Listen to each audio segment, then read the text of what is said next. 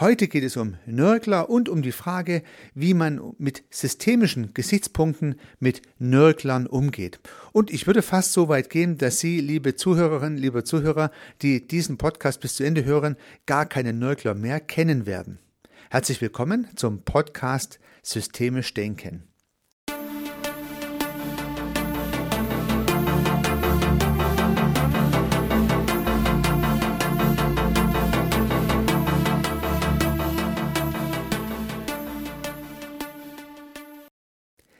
Ja, liebe Zuhörerinnen, lieber Zuhörer, heute soll es um Nörgler gehen und Nörgler gibt es ja tatsächlich überall, im beruflichen, im privaten, im Vereinsumfeld. Ja, überall kennen Sie Menschen, die halt einfach nörgeln und an allem etwas auszusetzen und rumzumaulen haben. Und in letzter Konsequenz gefällt es dann doch meistens nicht. Also Nörgeln ist ja doch eine Bezeichnung, die, naja, sagen wir mal, nicht gerade positiv belegt ist. Und ich glaube, am Ende dieses Podcasts werden Sie gar keine Nörgler mehr kennen. Lassen Sie sich mal überraschen und die ein oder andere systemische Perspektive zu den Nörglern einnehmen. Und zunächst mal möchte ich den Begriff der Nörgler vielleicht etwas strukturieren, denn es gibt tatsächlich verschiedene Arten von Nörglern. Denn es gibt konstruktive und es gibt destruktive Nörgler. Destruktive Nörgler sind Menschen, die etwas zu nörgeln haben, ohne aber neue Alternativen anzubieten. Das wären mal die destruktiven Nörgler. Die konstruktiven Nörgler sind die Menschen, die zwar nörgeln, aber auch immer eine Idee haben, wie es besser gehen könnte. Vielleicht sogar in extremer Ausprägung Besserwisser. Aber bleiben wir mal beim Nörgler, der konstruktive Vorschläge macht, wie man es besser machen könnte. Also er meckert zwar, aber er hat auch Lösungsvorschläge. Das wäre der konstruktive Nörgler. Und nun gibt es eine zweite Unterteilung, nämlich Nörgler, die sich darüber beklagen, dass sich, naja, nichts verändert. Ja, die, die gerne dies und das anders haben möchten, das sind sozusagen Veränderungsnörgler. Ja, Nörgler, die Veränderungen anmahnen und sagen, man müsste dies machen, man müsste das machen, warum macht man nicht schon lange jenes? Das wären die Veränderungsnörgler. Und dann gibt's noch die konservativen Nörgler. Das sind die Nörgler, die sich genau darüber beklagen, dass es Veränderungen gibt. Das Gegenstück dazu. Ja, die konservativen Nörgler, die möchten gerne den Status quo erhalten und nörgeln darüber, dass sich laufend was verändert. Ja. So, immer zwei Gegensätze. Konstruktiv, destruktiv und, naja, die Beklagung der Veränderung und die Einforderung der Veränderung. Man könnte jetzt aus diesen zwei Dimensionen so einen Quadranten bilden also immer die Achsen so ins Rechteck setzen und dann könnte man äh, in die Quadranten hineinschreiben, was das dann entsprechend ergibt. Also der konstruktive Nörgler, der Veränderungen anmahnt und der destruktive Nörgler, der Veränderungen anmahnt, aber auch der der konstruktive Konservative, der Vorschläge macht, warum man etwas nicht ändern sollte, aber auch der konservative Destruktive, der einfach immer sich nur darüber beklagt, dass sich halt so viel ändert. Das wären mal die vier Kategorien von Nörglern, wenn man sie mal einsortiert. Nun beginnen wir mal so mit der systemischen Perspektive und da äh, geht es mal los mit dem Begriff des Nörglers und welche Menschen wir mit diesem Attribut versehen. Denn zunächst mal ist es ja nicht ein allgemeingültiges Attribut, was diese Menschen haben, also die haben ja kein Schild umhängen, wo Nörgler draufsteht, sondern es ist ihr Bild, dieses Menschen, wo Nörgler draufsteht. Sie haben aus dem Menschen einen Nörgler gemacht und sonst zunächst mal keiner. Nun unterstelle ich mal, dass Sie sich mit anderen Menschen auch unterhalten haben und die vielleicht auch sagen, das ist ein Nörgler. Also haben Sie vielleicht eine kleine Community gebildet von Menschen, die einem anderen ein Schild umhängen, wo Nörgler draufsteht. Aber das heißt ja noch lange nicht, dass alle Menschen um Sie herum auch diese Person als Nörgler bezeichnen würden, die nun Sie als Nörgler bezeichnen. Wenn Ihnen das bewusst sein sollte, dann ist es ja schon mal eine gute Sache, denn Ihr Bild dieser Person, die Sie gesehen haben, Ihre Wahrheit ist, dass es ein Nörgler ist, aber halt nicht die allgemeingültige Wahrheit. Und die erste Idee, mit dem Begriff des Nörglers umzugehen, mit Ihrem Begriff des Nörglers umzugehen, ist es doch einmal andere zu fragen, die dieser Person nahestehen, ob die denn auch denken, dass es ein Nörgler ist.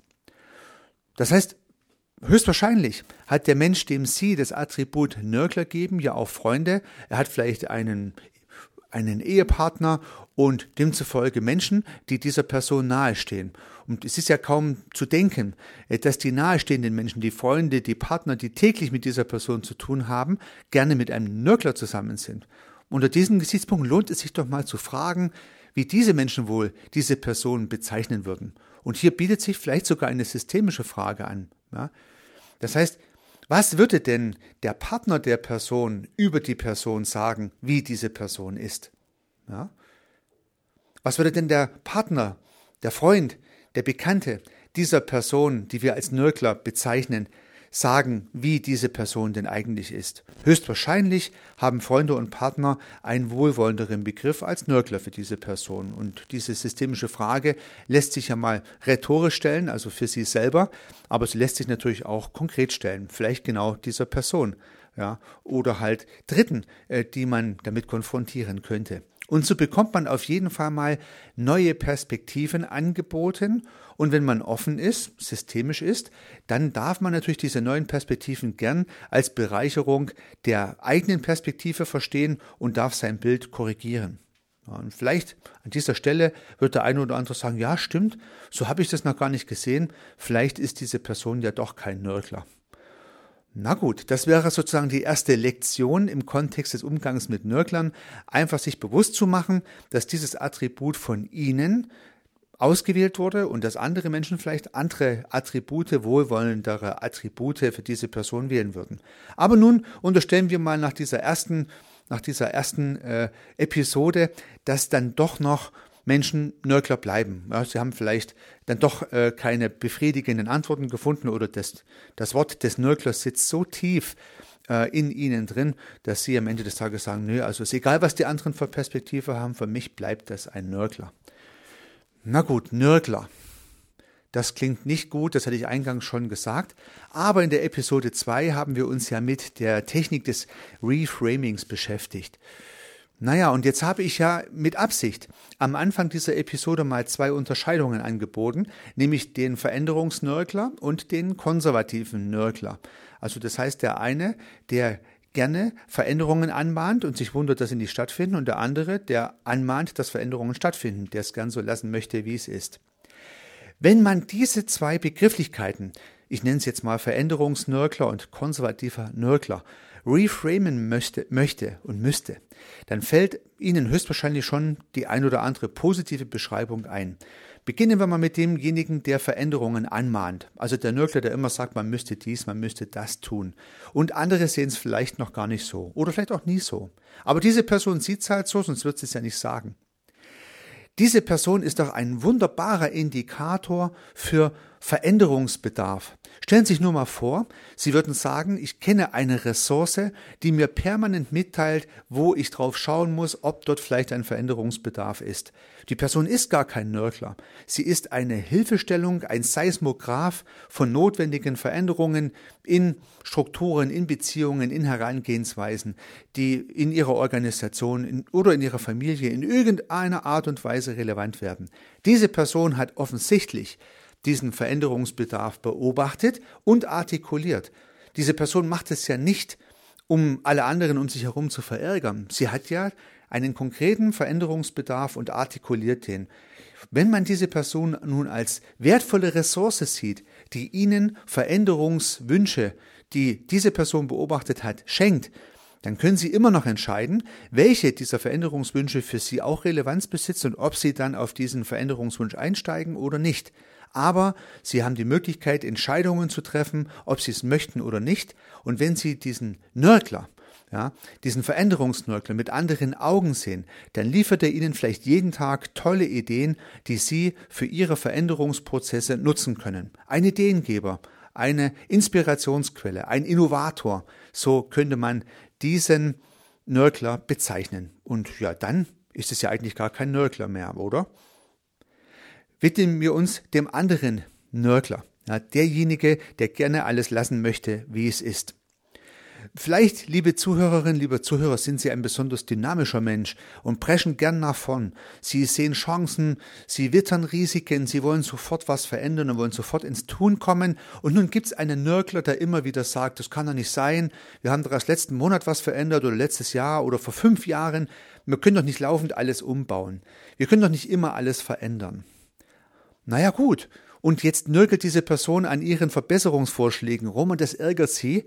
Ja schon, aber man kann es doch auch ganz anders sehen, wenn man diese Rolle etwas anders framet. Vielleicht ist es ja ein Seismograph für Sie, der darauf achtet, dass Ihre Veränderungsdynamik zu hoch sein könnte. Vielleicht weist diese Person Sie immer wieder darauf hin, dass man doch auch mal etwas beharren, etwas aushalten muss, etwas lassen muss und nicht immer sofort losspringen muss, wenn einem gerade der Gedanke kommt, eine Veränderung anzustoßen. Vielleicht haben Sie ja mit dem konservativen Nörgler eine wertvolle Quelle spannender Ideen und spannender Perspektiven, die Sie zum Nachdenken bringen sollten. Wenn eine solche Person also darüber nörgelt, dass ein so hoher Veränderungsdruck da ist, dann spürt diese Person diesen Veränderungsdruck und sie, ihr gefällt es einfach nun mal nicht. Und warum soll man das nicht als Quelle auch wieder für Warnungen interpretieren? Vielleicht warnt diese Person die Organisation oder auch Sie ganz persönlich, nicht zu schnell Veränderungen zu machen, um einfach nicht zu viel Dynamiken im System zu haben. Unter diesen Gesichtspunkten haben Sie hier einen wunderbaren Warner.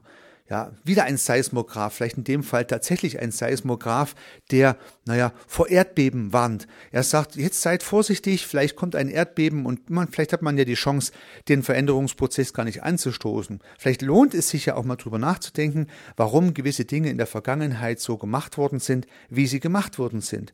Oftmals schmeißen wir ja auch gute Ideen der Vergangenheit viel zu schnell weg, ohne sich genau zu überlegen, welche guten Eigenschaften dieser alten Herangehensweise man mit ins Neue nehmen kann. Und vielleicht weist gerade der konservative Nörgler darauf hin, achtet ein bisschen auf die Dinge, die wir in der Vergangenheit gut gemacht haben, denn bis hierher haben wir ja auch vieles richtig und fein gemacht und was davon können wir mit in die Zukunft nehmen. Das heißt nicht immer alles umbauen, sondern auch mal was bewahren.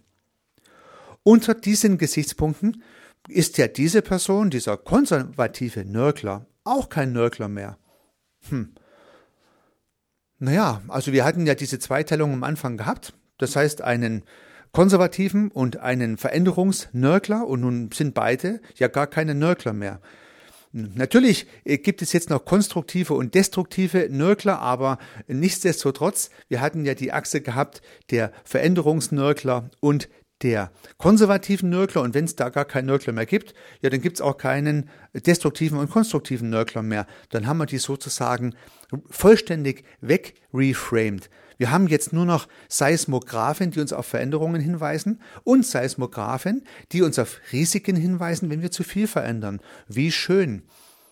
Ja, und wie ich es am Anfang dieser Episode versprochen habe, mit systemischen Gedanken haben wir jetzt gar keinen Nörgler mehr. Der Nörgler ist weg. Ja, wie schön. Stattdessen haben wir wertvolle Ressourcen gewonnen, die Ihnen helfen, bessere Entscheidungen zu treffen. In diesem Sinne wünsche ich Ihnen bei Ihren zukünftigen Entscheidungen viel Erfolg. Unternehmen Sie was. Ihr Heiko Rössel.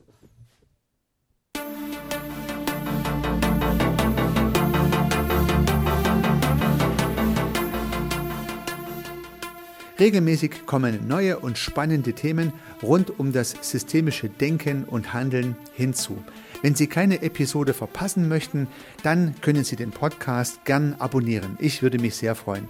Nutzen Sie dafür den Abonnieren-Button in der Podcast-App Ihrer Wahl. Natürlich würde ich mich auch über eine Bewertung oder eine Rezension freuen.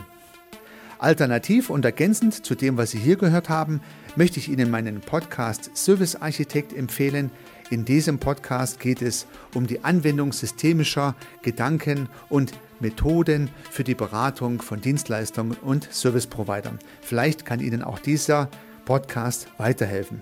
Sie finden ihn in den einschlägigen Plattformen, aber auch auf meiner Website unter www.servicearchitekt.com/podcast.